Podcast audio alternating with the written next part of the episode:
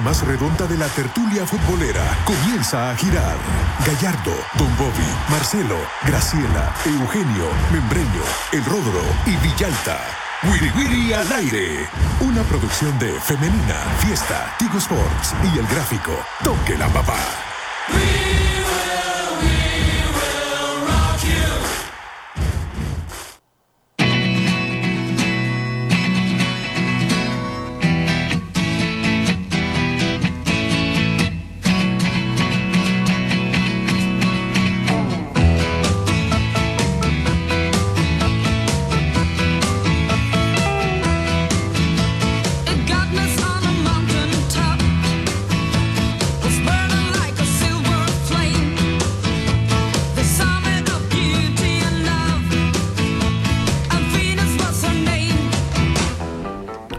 Bienvenidos al Wiri Wiri al aire en este día martes 27 de febrero del año 2024. Es un año bonito porque febrero viene febrero viene con colita, 29 días, año bisiesto, así es que el mes de febrero está casi casi terminando, pero tiene todavía un día extra. Ya estamos en la recta hacia marzo, que será un mes de esos que le gustan al señor Diego López, mes de selección nacional mayor. Así es que bueno, en esas estamos, semana en la que no hay liga mayor, pero sí mucho fútbol de nuestras representaciones nacionales y acá a través de Femenina Fiesta y Tigo Sports, canales 3, 300 y 1001 en HD, el señor Diego López, el señor eh, Rafael Orestes Membreño, ¿cuál es tu segundo apellido? López. Rafael Orestes Membreño López, ah, mire usted, ya las cosas van adquiriendo sentido, y el señor Oscar Guerra en la producción, Manuel Fiesta, bárbaro. Que compartimos señor- apellido con Diego López. y el señor Samuel. Al menos eso, comparten el señor Samuel Martel, porque por lo demás nunca están de acuerdo. Ustedes que nos ven a través, bueno, nos escuchan, ni ha empezado el programa y ya están agarrando estos dos compadres aquí. Señor Diego López, pero siempre con una sonrisa. Bienvenido. Eh, ¿Cómo están, compañeros? El placer de saludarlos. Lo que pasa es que no acepta que, que saltó y gritó el gol del domingo del, del número 22. Pero bueno, el placer de saludarlos a todos. Sí, es, es, un, es un año donde sí cumplen los nacidos el 29 de febrero. Si no, no cumplen años, hombre. Pero bueno, bienvenidos a todos. Así es, formidable. Señor eh, Membreño, ¿qué tal? ¿Cómo le va? Bien, bien, Cristian. Y fíjate que iba a venir de blanco, pero no solo el pantalón me puso blanco, la camisa no. No, dije yo, mejor no. No quisiste. No quise, así que bueno, ya estamos acá para hacer ameno el programa, ¿verdad? Para toda la audiencia de Femenina y Fiesta y TV Sports. Y no, mira, golones los que echó el martes Ay, no. eh, allá en la Corrito Deme un time No. out, por Ya favor. te voy a enseñar el video, no te estoy mintiendo. no También, estoy también mi mintiendo. primo del Cafetalón no, sabe lo goleado. Es casi lo Es que mismo. no lo viste, no, no lo es has visto. Es casi lo mismo. No lo has visto, golones que echó un cipote de 20 años. Golazo. Con las asazazazos. Golazo, como dice Samuel Bueno, Martel. así es. Pero bueno, así, es el asunto. Así es la cosa. Ya vamos Como a estar en el fútbol profesional de Como regreso decía, con como todo. decía Joan Manuel, cada loco con su tema. Contra gusto no hay disputa, señor.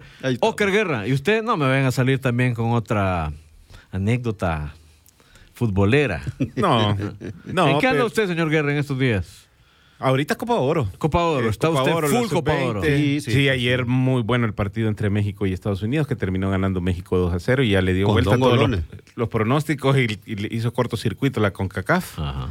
A ver con qué salen para, para ir acomodando No, ya- ahí la- las cosas. Ya Porque estaba te- planificado. No, no, no, es un no, desastre porque no. está mandando a las gringas a, a chocar con las canadienses Tiene, eventualmente. tiene, tiene Tiene fama. que inventar algo. Sí. Bien Así por que rápido. Muy, muy buen partido, por cierto, de, de México. No, si por eso está la tabla, que después van a ir primero contra octavo y segundo. Así van a ir. Ya está el formato. así Sí, para ir enderezando. Bueno, Claro. óiganme, vamos a hablar un poco de todo. Hablaremos de selección femenina, hablaremos de la sub-20.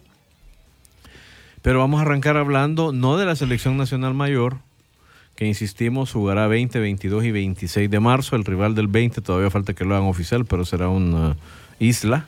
Ahí lo voy a dejar. ¿Y a dónde? Ah, No por cierto, Ese perdón. partido va a ser en Washington muy probablemente, Ah, tampoco es oficial. Es que el viaje. el partido que iba a jugar Argentina contra Nigeria Sí. también, Ah, se cayó y va a ser Costa Rica el rival de Argentina. Bueno, pero bueno, aparte de, de- de estos datos, eh, vamos a hablar de unas declaraciones muy interesantes que brindó el seleccionador nacional, el señor Doniga, eh, en un programa que se emite en Argentina. Conversó con el señor Sergio Goicoechea, al famosísimo arquero mundialista, subcampeón del mundo en 1990. Sergio Goicoechea se ha hecho hombre de medios, ¿verdad? Sí, sí, ya rato, Y entre otros tiene un programa que dura como siete horas, que lo dan en una, ¿cómo se llama la emisora, mi estimado Sammy? En eh, 103.1 FM. El programa se llama De Selección. Y literalmente pasan, no pasan siete horas hablando de la selección, sino que ponen música entre cada plática, pero hablan un montón de las selecciones. Y como El Salvador va a ser rival de Argentina el próximo 22 en Filadelfia, Le hablaron a Donny. pues le hablaron a Dóniga y tuvieron una muy entretenida charla. Este, así es que bueno, hemos eh, escarbado ahí en la plática y hemos identificado al menos tres muy interesantes momentos. Vamos a compartirle y a comentar un poco, ¿verdad? Y si sale otra vez a la plática el martes o Fito Celaya, bueno, también vamos a sobrevivir a esa tónica con Dóniga. Salió verso sin esfuerzo. Escuchemos la primera parte en la cual Dóniga explica o, o, bueno, no explica, digamos que menciona cuáles fueron los principales factores a juicio suyo para que le hayan contratado en El Salvador. Vamos ¿Ah, a sí? escuchar. Sí. Veamos. La llegada aquí es fruto después de los últimos años que vengo de jugar la clasificación con el Mundial con, con la selección de Panamá, que fue donde yo adquirí experiencia mundialista en el pasado Qatar 2022 junto a Tomás Christiansen en, el, en la selección mayor. Yo dirigía la 23 y la 21 y después del proceso mundialista y del torneo Maurice Revelo, donde me enfrenté a, a Masque con la sub-20 que estaban Claro. preparando el, el Mundial sub-20 mascarano, empecé a trabajar en, en 9 de octubre ya, en- ya como técnico en solitario en Ecuador y ahí fui subcampeón de Copa contra Independiente del Valle a la final y de ahí estuve también en un par de procesos los que pude firmar en una selección también aquí en, en Centroamérica que no se dio y firmé en Panamá en 2023 para jugar Copa Centroamericana y, y luchar por el campeonato en el Sporting de, en el Sporting de Panamá. Y a partir de ahí todo ese conocimiento también de, de la zona de, CONCACAF, más todo el recorrido que yo tenía a nivel profesional en España, en Deportivo La Coruña, Betis, Olympiacos, Málaga, hacen que la federación a la hora de encontrar un entrenador que se ajuste primero a esa metodología que están buscando, europea, y por otra parte el conocimiento del contexto, que encuentren en mí una persona y la verdad es que es un proyecto precioso, es poder entrar en un mundial, son dos años de trabajo para lograr el objetivo que, que tú sabes lo bonito que es, ¿no? Y, Claro. y eso impulsa a uno a tomar una decisión que se ajusta también pues dentro de todos los parámetros que a la hora de decidir por dónde firmas también. Bueno, escuchábamos. Es la primera vez, me parece, en la que abiertamente, al menos uno de los protagonistas del trabajo que se está haciendo con las elecciones, eh, no sé si decir, si el verbo correcto será admite o menciona, que eh, la palabrita europea ha sido fundamental, ¿no? Porque aunque lo veíamos, lo atisbábamos, eh, adquiere mucho más sentido la presencia de Juan Cortés con la sub-20, y que por segunda oportunidad desde que vino el señor Gama se recurra a un español en la selección nacional mayor. No es lo mismo que lo sospeches o que lo creas a que lo menciones. claro.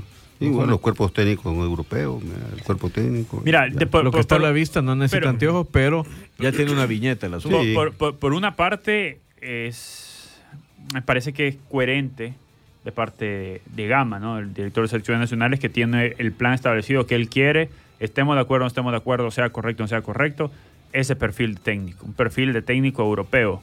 No sé si por el habla, no sé por qué, pero él quiere un perfil de técnico europeo. Ya lo había dejado ver con De la Barrera, con Manu, de Dóniga y Juan Cortés. Después podemos estar o pensar si se adapta o no se adapta al fútbol europeo o la escuela europea, mejor dicho, al fútbol salvadoreño.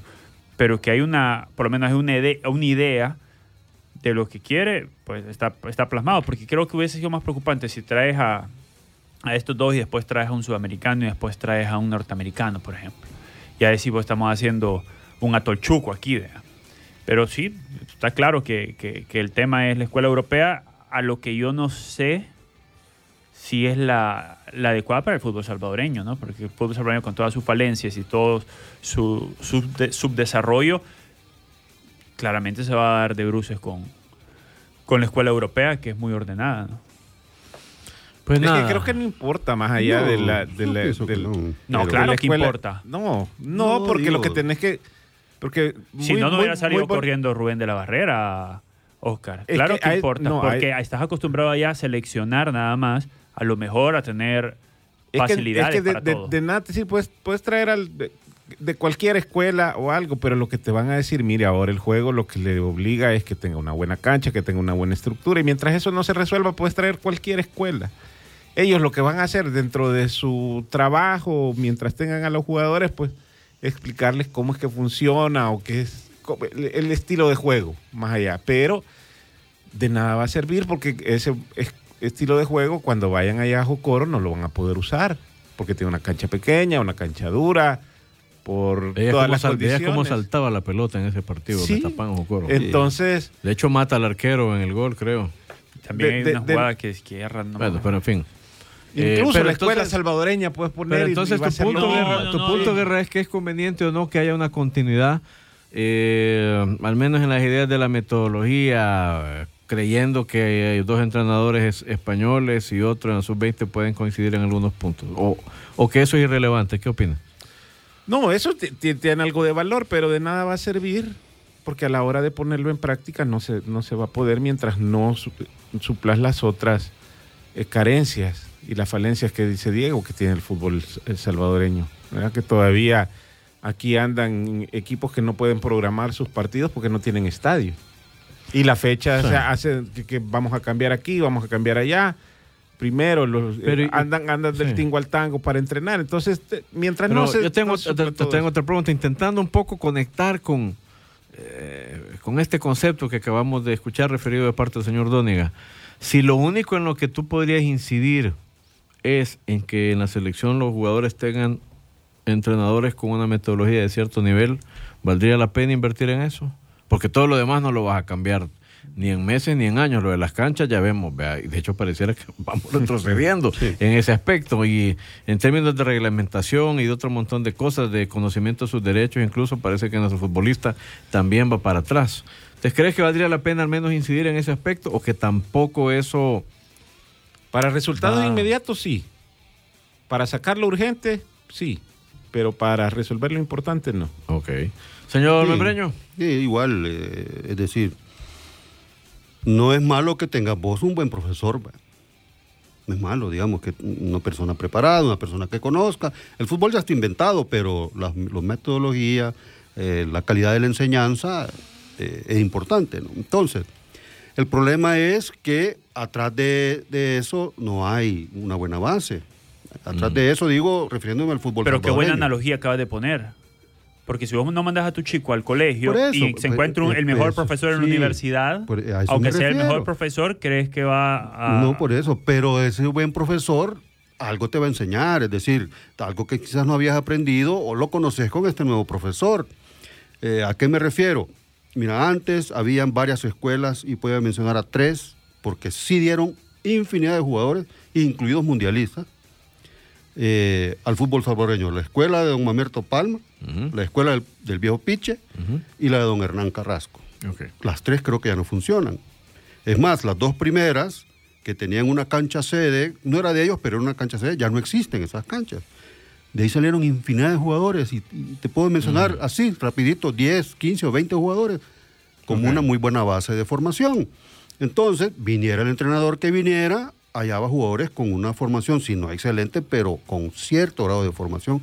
Eso ahora aquí ya no existe, lamentablemente. Entonces, al técnico, por muy europeo que sea, con una buena preparación, que traiga su título UEFA Pro en la mano, le va a costar trabajar acá. Ahora, Cristian dice si es, eh, si vale la pena invertir en eso. Yo digo que sí vale la pena para enseñarle al jugador algunos conceptos que aquí Pero es que ahí, no donde, ahí donde- a ver, yo quiero dejar claro, yo estoy de acuerdo con Donia, me parece que, que- el trabajo no, que por lo menos sí. ha mostrado hasta ahora está bien, pero cuando me decís eso, yo me pregunto, bueno, ¿y entonces por qué no traes a esos técnicos para las inferiores? Pues, pero espérame, vaya, y vuelvo a lo que dijo Oscar Guerra. Para el momento, pues te puede servir, aunque lo demás siga patas arriba. Entonces, así hemos trabajado desde que yo me acuerdo, Diego López.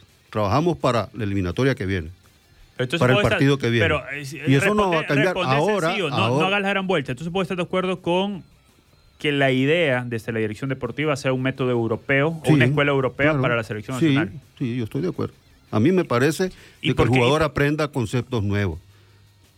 ¿verdad? Si ya los aprende ya mayorcito, bueno, que aprenda, ¿verdad? Algo que aproveche, pues, que aproveche algo que aquí, algunos insumos que aquí no los tienen algunos Yo creo que detrás de todo lo que estamos aquí conversando, pero aparte, detrás de lo que hemos visto que ha ocurrido con las elecciones, es que no nos debería sorprender, eh, por, primero porque es lo que estábamos viendo, español aquí, español allá, Mm. español allá, pero además porque el director deportivo que trajeron también es europeo. Entonces, de alguna manera, desde la comisión regularizadora, pues yo me imagino que hay un análisis de que eh, ese es un, un camino. Eso es lo que me parece que es discutible, si de cara al futuro este fútbol debe apostarle a estándares Ajá. europeos y a formación de esa índole en selecciones, cuando todo está por hacer Mm, y de lo que hay hecho, al menos la mitad probablemente haya que borrarlo de un plumazo y reconstruirlo. Pero digamos que para el momento, al menos ya sabemos que sí, que por eso es que está Juan Cortés ahí, pese a que cuestionamos, hemos cuestionado la experiencia del profesor Cortés en el fútbol eh, nacional. Pero bueno, él lo que importa no es su pasaporte, ojo. Sino No, que hay un, no, hay un- no. no, espérate, digo pues, pero hay un conocimiento metodológico que es el que me parece que ha tenido que ver. Yo no creo que lo hayan puesto solo por ser español, digo, sino porque él debe Yo tener sí. unos conocimientos y una formación europeas que Y- Gama considera que y pueden ser esa- útiles. Los resultados, los resultados dictarán Por eso, el, pero te Es pregunto, que eso el le destino del asunto. Aquí es prueba y error, porque aquí Por eso, pero es. con esa, con esa formación europea que tiene Juan Cortés, que no dudo que la debe de tener si no estuviera dirigiendo, ¿le ha ido bien en el fútbol salvadoreño? No. ¿En el fútbol nicaragüense? Tampoco. ¿En el fútbol guatemalteco? ¿no? No, Entonces- entre otras cosas porque el choque cultural y de estilos de trabajo y de cultura de trabajo ha sido muy fuerte Ujú. y ha perjudicado todos esos procesos o trabajos que ha mencionado, que podemos mencionar. Y la pregunta es, ¿qué va a evitar que ocurra lo mismo en la selección nacional mayor? Cuando ya le pasó a De la Barrera, porque lo que pasó con De la Barrera no fue solo que era un gitano, ¿verdad? Porque hay entrenadores que son así. Cabañaro. Cabañaro era igual. Y hay otro montón de sí, gente sí. que se está tres meses aquí, tres meses allá, y después de 20 años han tenido 60 trabajos y no dejaron un legado en ningún lado. Este, pero no solo es que nos equi- se equivocó Gama trayendo un gitano, ¿verdad? Sino que además hubo un choque cultural. Sí, Además, creo que la ventaja que tiene Doniga Fuerte. y también Cortés es que ya conoce un poco el medio, ¿no? Doniga ya pasó Cortés, por... que Doniga, ya sí. pasó por Ecuador, pasó por. Bolivia, creo, pasó por Panamá. Entonces ya conoce un poco cuál es la idiosincrasia del, del- de América. Ahora, no vamos a escucharlo en el programa porque le dan a reescuchar toda la entrevista que les he escuchado, pero sí les recomiendo que la busquen y la escuchen completa porque hay una parte en la que le, en la que le preguntan qué se ha encontrado con, como herramientas de trabajo. Y de verdad te digo, Dóniga menciona un montón de cosas a favor y en un tono muy positivo. Hasta piscina mencionó. No Menciona- menciona eh, el hotel en la federación, la cancha en la federación, eh, menciona que va a poder, que puede disponer de los jugadores en tiempos que no son FIFA. Ya lo que voy es que escuchás a un hombre que quiere trabajar Y que no se queja. y que está dispuesto a verle el lado Todavía. bueno, verle el diente bueno a un caballo desdentado. Ujú. Fíjate que ese era Albert Roca, pero Albert Roca cuando empezó con problemas con los dirigentes fue que empezaron los problemas y terminó Y no- bien. cuando dice. empezó no- qué? pero antes Óyeme, y no le, no a le- tener problemas con no los- le llevó a operativos. comprarle mascón. Así Ah, dijiste. con no, los Ah, no, no. le llevó y le llevó poco tiempo. Sí, así es. Porque muy rápido también él se encontró. Así es, con unos dirigentillos ahí que le hicieron la vida Digamos que fue el, choque de culturas de trabajo. Eh, exactamente, pero mientras él le ponía buena cara al trajo, a los horarios, eh, estaba Neto Goches que se rebuscaba en conseguirle cancha. Ahora sí te voy a decir que a mí hay trabajo. algo que sí me hace un poco de ruido. Hacía su trabajo. Eh, antes de irnos a la pausa. Este, yo sé, bueno, obviamente, eh, ¿cómo definiríamos la metodología de Hugo Pérez?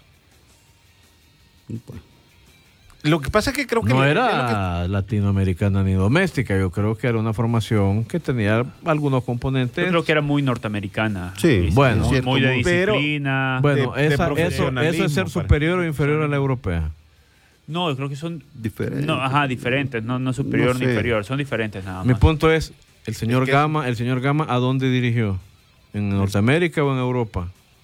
En ningún lado. Diogo, ¿Sí?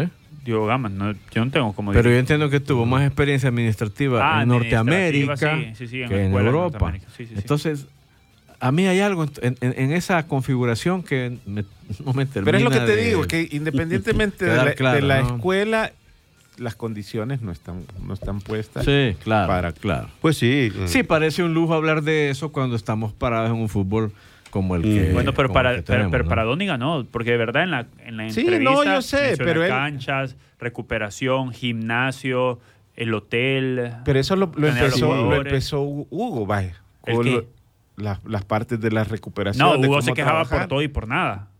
Al final, pero es que al principio era él. No se quejaba tanto. No. Se Vamos quejaba más de la liga que de las condiciones de trabajo en la sí, federación. así es. Porque le dieron Se que- también. No, pero eso no es una Mauricio crítica, es una realidad. No, y mira, Se quejó. mira, para tener como jefe a Hugo Carrillo se quejaba poquito. Ya volvemos con más, no le cambie. Y volvemos. Wiri Wiri al aire.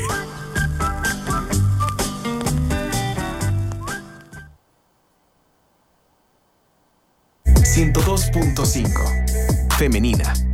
Es para vos. 58 años.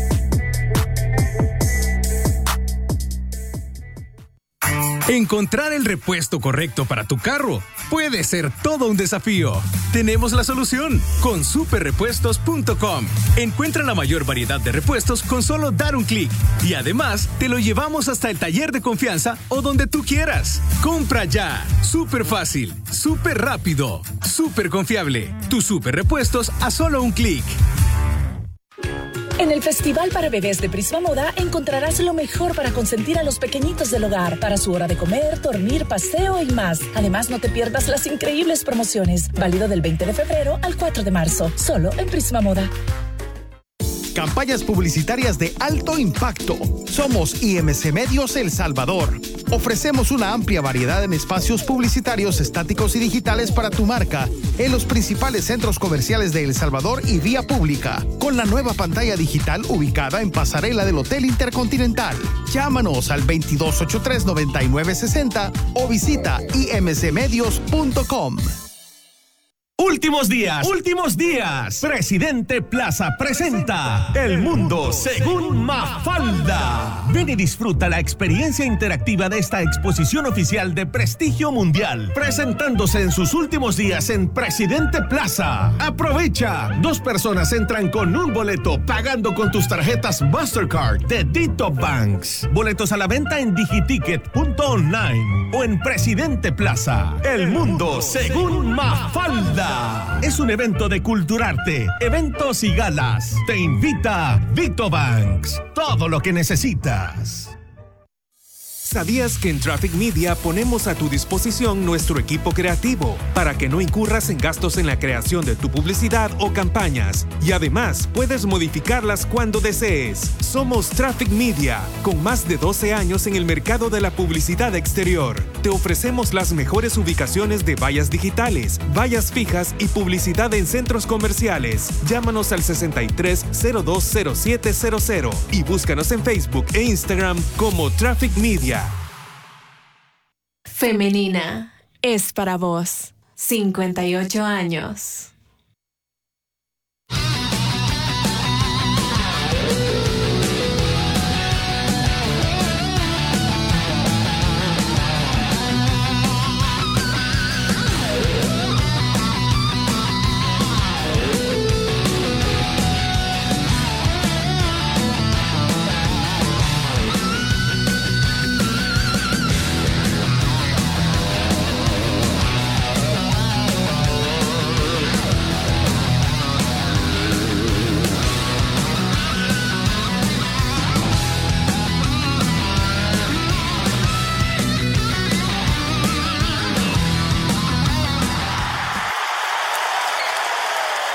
La charla. Wiri Wiri al aire.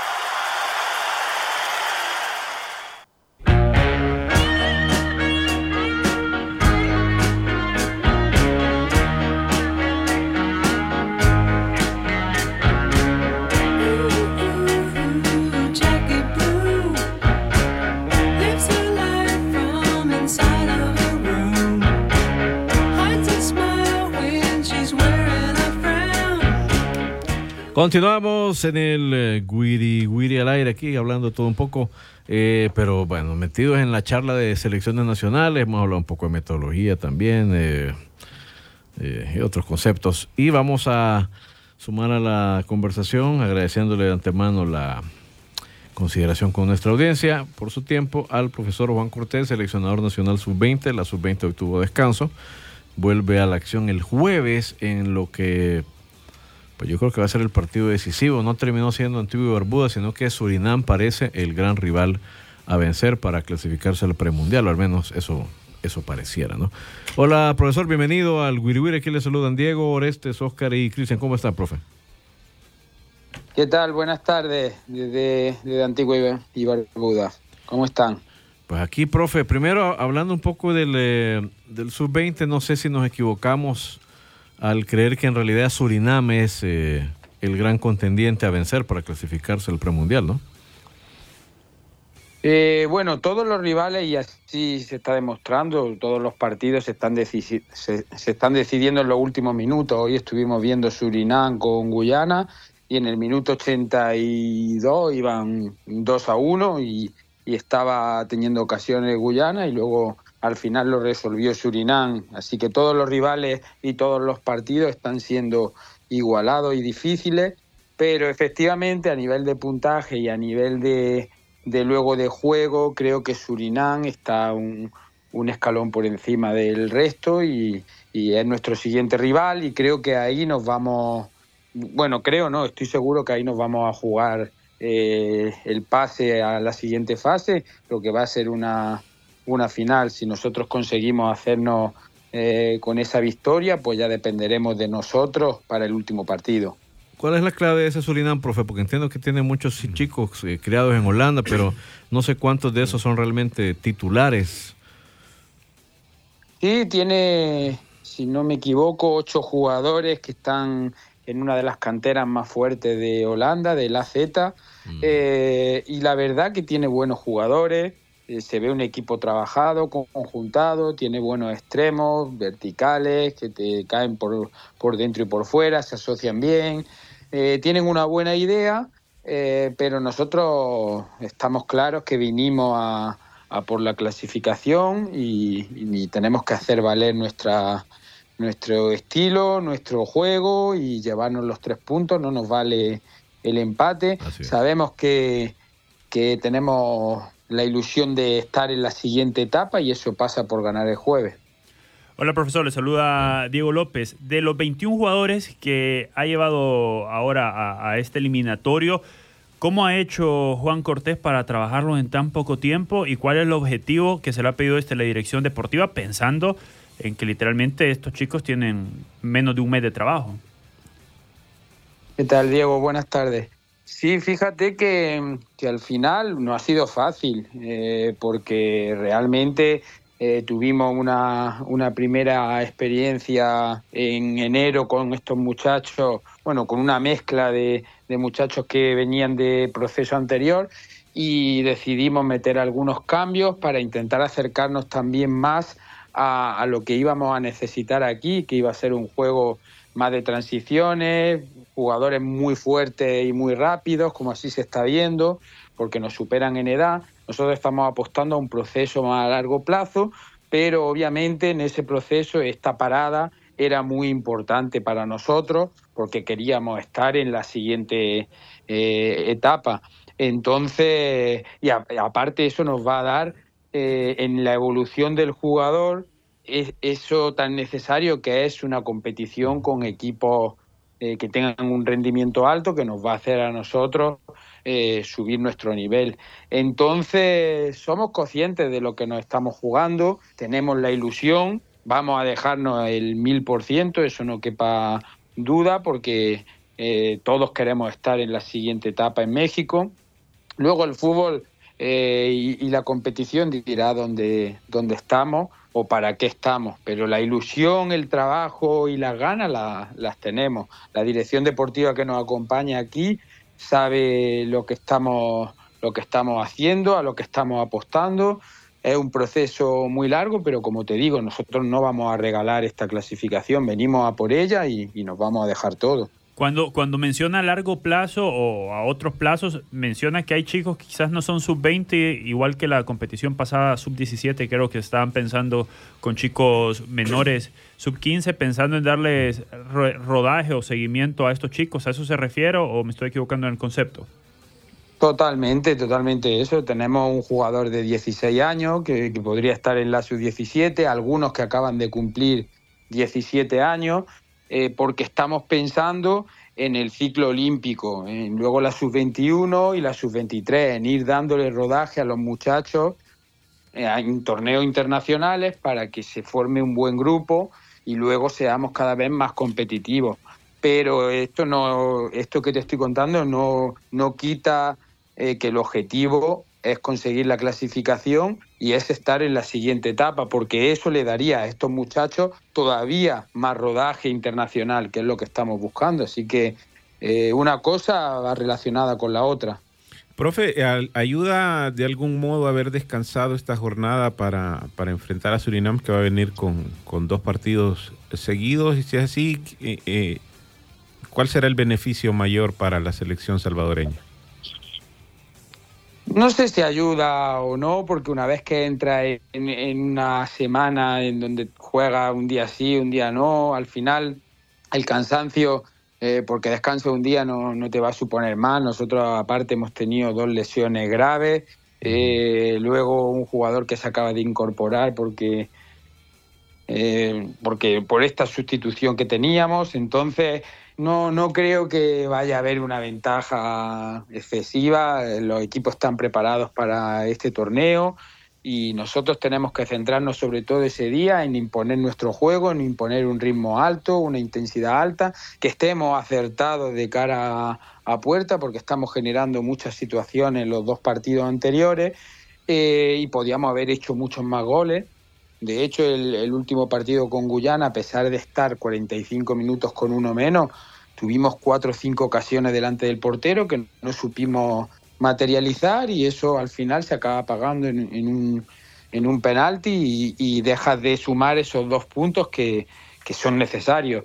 Pero eso ya es pasado, nos tiene que servir a todos de aprendizaje y saber que las que tengamos las tenemos que hacer y, y luego ser más contundentes atrás. Sí, eh, hola profe, le saluda Orestes, qué, qué gusto escucharle y saludarlo. ¿Qué tal? Un gusto. Eh, profe, estas ausencias por lesión obviamente trastocaron un poco, ¿no? Eh, lo que se había preparado. ¿O qué tanto tocó el, el esquema o lo que tenía preparado Juan Cortés para este eliminatorio, estas ausencias que, que bueno, siempre pasan, pero, pero se sucedieron, ¿no? Sí, fíjate que en- en- cuando uno hace una convocatoria para un torneo así, donde hay tan pocos días, es muy importante todos los jugadores que traes, por- porque son al final 18 jugadores de campo más tres porteros. Esos 18 jugadores de campo mm, los tienes que seleccionar muy bien para ser competitivo y tener a jugadores claves descansados en algunos partidos. Al caerse dos jugadores tan rápido eh, por, por incidencia del fútbol, pues sí es verdad que nos quedamos con 16 jugadores de campo y claro que afecta. Independientemente de eso, nosotros tenemos que estar preparados para, para lo que está sucediendo y para que el equipo responda de la mejor manera.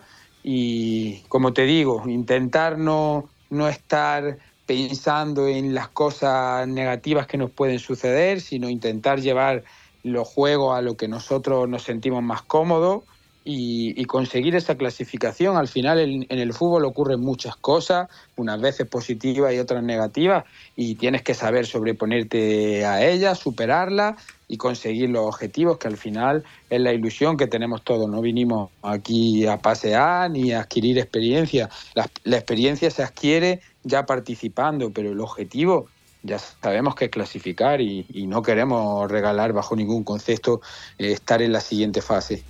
Profe, no sé si usted es consciente, pero su nombramiento despertó mucha, mucha discusión, incluso controversia, incluso en los programas que nosotros hacemos eh, hubo diversos puntos de vista, porque si bien conoce el medio, eh, ha estado en, mm, en varios lugares en los que si no es un problema es otro, en algunos incluso yo personalmente creo que ha habido un choque de cultura de trabajo muy fuerte que probablemente no permitió que sus eh, ideas calaran en, en el grupo.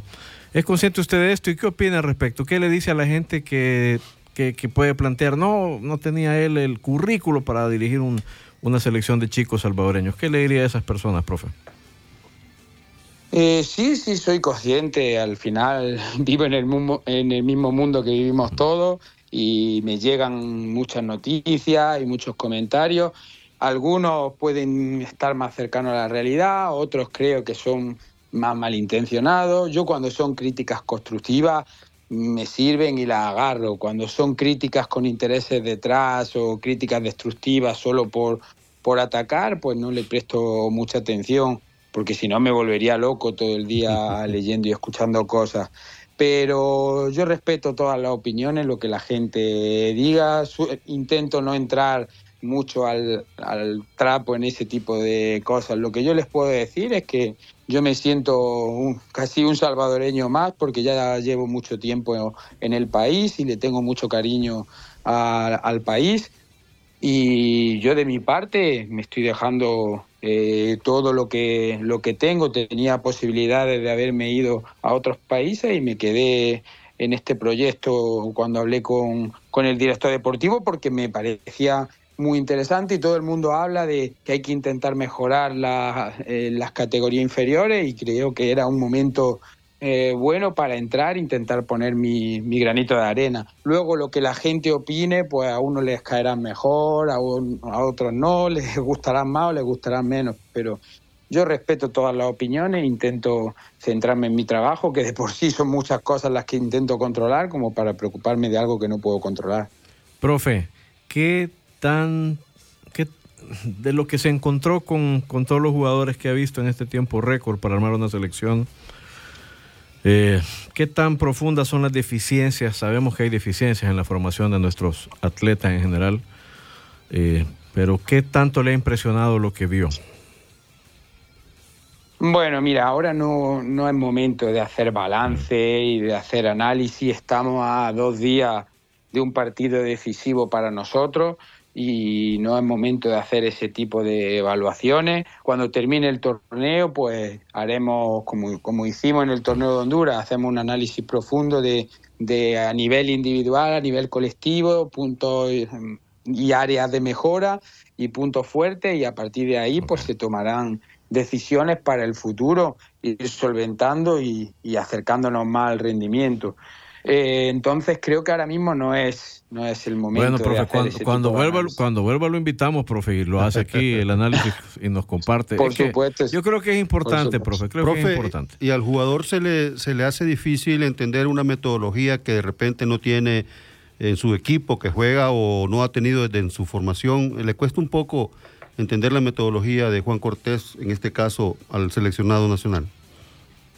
Mira, nosotros estamos intentando precisamente eso, que el jugador se acerque, se acerque más al hábito profesional, que se acostumbre a, a entrenamientos donde uno tiene que pensar conceptos tácticos, que se acostumbre a sesiones de videoanálisis, que se acostumbre a sesiones de recuperación, a controlar su nutrición, el descanso, eh, la- la- los días de que hay que hacer fuerza, bueno, pues que se vaya acostumbrado a esos hábitos profesionales. Es uno de los objetivos que tenemos planteado con la dirección deportiva, que todas las categorías inferiores empiecen a ver y a tener esos hábitos profesionales para cuando llegan a la selección mayor o salen a otros países, no sea totalmente nuevo lo que están viendo y ya lo hayan vivido en su proceso. Interesante. Profe, le agradecemos por, por este tiempo, un abrazo. Y pues a través suyo desearle éxito a los, a los hipotes. Muchísimas gracias y espero que el jueves saquemos ese partido y, y sigamos dependiendo de nosotros para llegar a la siguiente etapa. Formidable. Gracias, profe. El señor Juan Cortés, director técnico de la Selección Nacional Sub-20. Tenemos que seguir hablando de, ¿De la selección mayor y tal vez podamos hablar con el señor Francisco Torres en el último bloque, que Ah, está en gusto, siguiendo, La femenina. siguiendo a la femenina. Así es que, hey, en exclusiva a través de Tigo Sports, canales 3, 300 y 1001 en HD, no le cambie.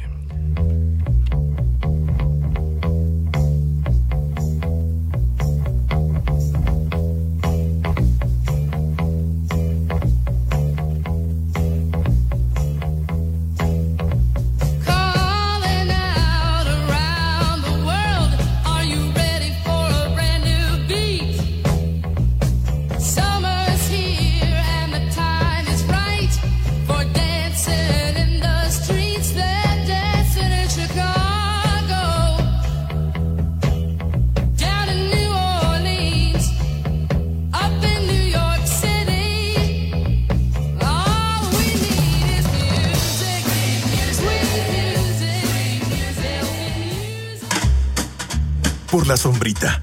Así nos vamos, algo achicopalados por el resultado. Pero mañana hay revancha en el Wiri Wiri al aire. Una producción de Femenina, Fiesta, Tigo Sports y El Gráfico. ¡Salud!